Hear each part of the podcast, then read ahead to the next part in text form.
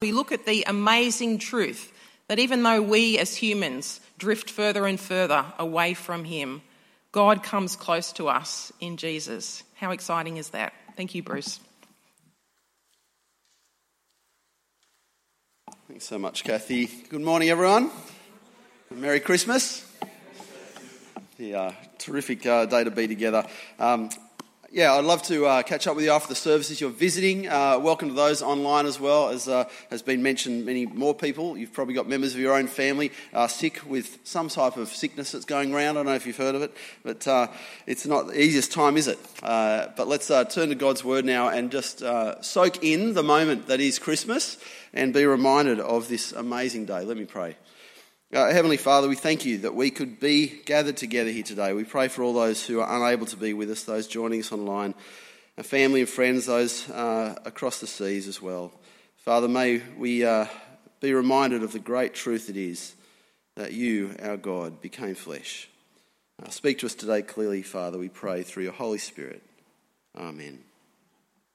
Well, this is an exciting time of year. It's also a tiring time of year read an article just uh, last week that said uh, the fatigue levels are off the charts now for everyone. If you're feeling tired, you're not alone. And it's not just one of those normal Christmas articles, it's really specifically this year harder than ever. It's great though when you're able to find something that makes your life easier, isn't it? Don't you love that? When you find something or you get a present today, maybe that's going to make your life easier. And I found that thing artificial intelligence given up using my own. I found the artificial stuff. It's much easier.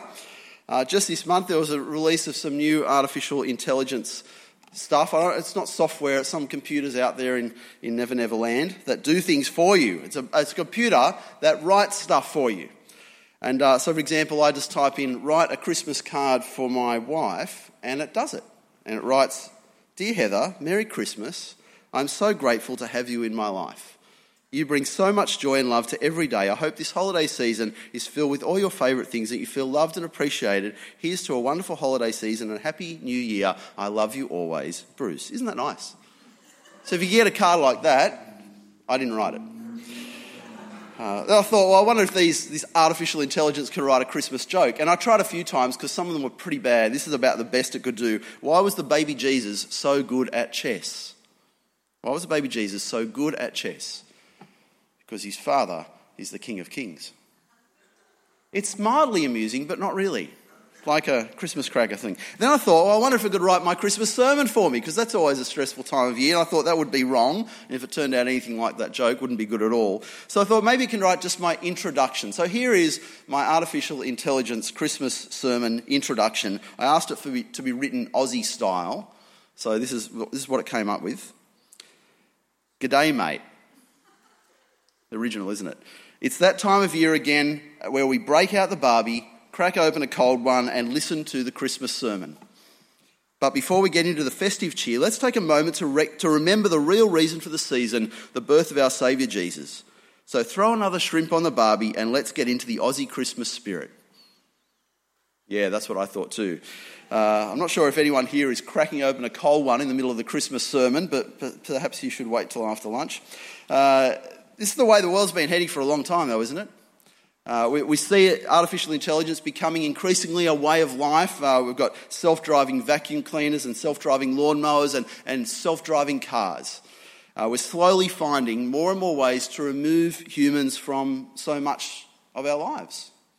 Uh, AI even produces artworks and music and poems. Uh, and that's why I think, particularly at this time, Christmas is an extraordinary celebration to have. Because in this world, in this world at this time, Christmas is the time we remember that God became human. Uh, God incarnate, God in the flesh, God with us, Emmanuel. Christmas is the time that God decided not to move away from humans, but to become human. In a world that we live in where life feels less and less where we're together, especially over the last few years, we're, being replaced, uh, human contact is being replaced and diminished with, with self service checkouts and online meetings all the time. Here is a time we celebrate where God, God, is embracing humanity. and moving closer to humanity and closer to us. The question is why? Why did God become human? Why did he do that? And in Luke 2, the first reading, Jesus is born and the angel appears to a group of shepherds in a field nearby. And now, shepherds are, are no one particularly important, though everyday working class people. But the angel appeared to them and said this Today, in the town of David, a Saviour has been born to you. He is the Messiah, the Lord. This will be a sign to you. You'll find a baby wrapped in cloths and lying in a manger. Jesus is announced to these shepherds in the middle of nowhere as a Saviour and as a Messiah, that he's a king. Two very important words, a Saviour and a Messiah, because to call him a Saviour means that God believes we need rescuing. But to also call him a Messiah, a king, means that he is the boss, that he's the one in control. So Jesus is announced as our rescuer, but also as our king, our Lord, our Messiah, the boss. Christmas is when the boss comes as a human to save humans because the humans need saving. What Christmas tells us is that we actually need a Saviour who is also the King. Let me share with you a, a little story, something that happened uh, once upon a time, a few months ago. A few of us from this church at St Phil's were over at our branch church at Ermington on the site there. Uh, it was wet. There had been lots of rain, and a car got stuck in the mud at the back, right at the back of the site, like really stuck. And so another car came to rescue the first car, but that car also got stuck itself. And so now there are two cars stuck. And so another car came along and rescued one of the cars, but then it got stuck as well. And so there are still two cars stuck now. And so another car came along, but this car wasn't powerful enough to pull anyone out, so, but didn't get stuck himself and drove off. Uh, so another more powerful truck came along and was able to rescue one of the cars. And finally, a big purpose built truck was called that was powerful enough to rescue the last car. And everyone went home and pretended it never happened.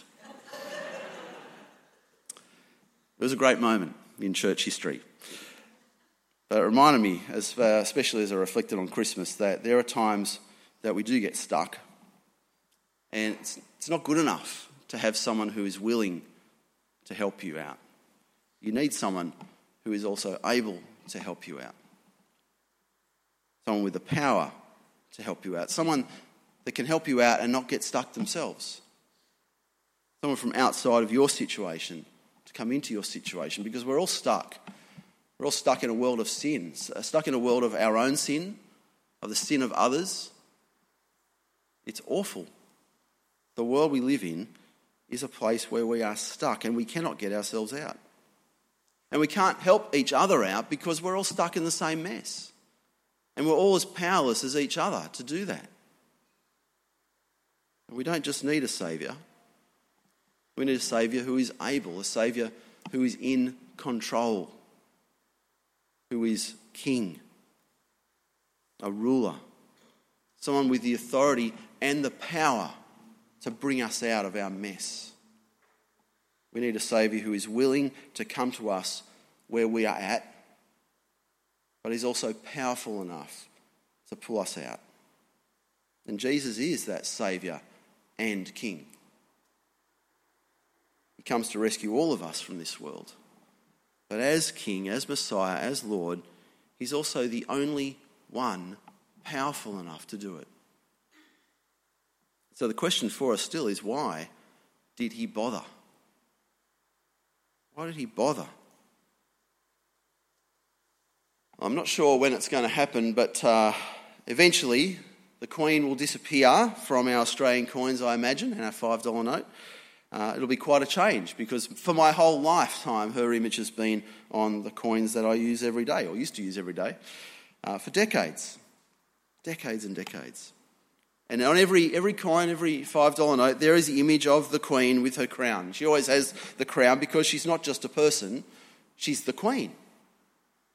But when we see God in the flesh, when we're introduced to him in these passages, he's just a baby. There is no crown on him, no crown at all. He's the king, but there's no crown. He's just wrapped in cloths. Nothing extraordinary. No fancy clothes, no fancy hospital, just born into the world and placed in an animal trough. Luke chapter 2, verse 7. And she gave birth to her firstborn, a son. She wrapped him in cloths and placed him in a manger because there was no guest room available for them. Hardly looked like a king, did he? Hardly looked like a king at all. But our king and saviour entered this earth and identified with the least of us. He entered humanity at the very base. He gave up his crown and identified as a human like you and me. And the first people told were those ordinary shepherds out in the field nearby. And still the question is why? Why did God bother with humans?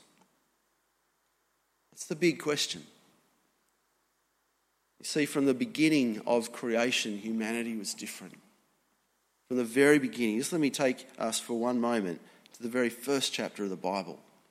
In the book of Genesis, chapter 1, it explains how we are different from the rest of creation. Uh, chapter, chapter 1. So God created mankind in his own image. In the image of God, he created them. Male and female, he created them. We were made, created in the image of God. Out of all creation, out of all creation, God made us in his image so that we might live in his creation together with him. We share the image of the Almighty God. And so when God became flesh, of course he identified with us. We were made in his image. In fact, to be more correct, he's not like us at all. We're like him. Made in his image. Of course, he wants to rescue us. We're in his image. Of course, he wants a relationship with us, with you, because you're in his image. He's not only our Saviour and our powerful King, He is the source of our humanity. One who made us in His image became like us. The baby was just like you and me because we were made in His image. Except, except that He's also our Saviour and our King. He was the one, the only one, who had the power to save us, the power to pull us out of the mess we were in.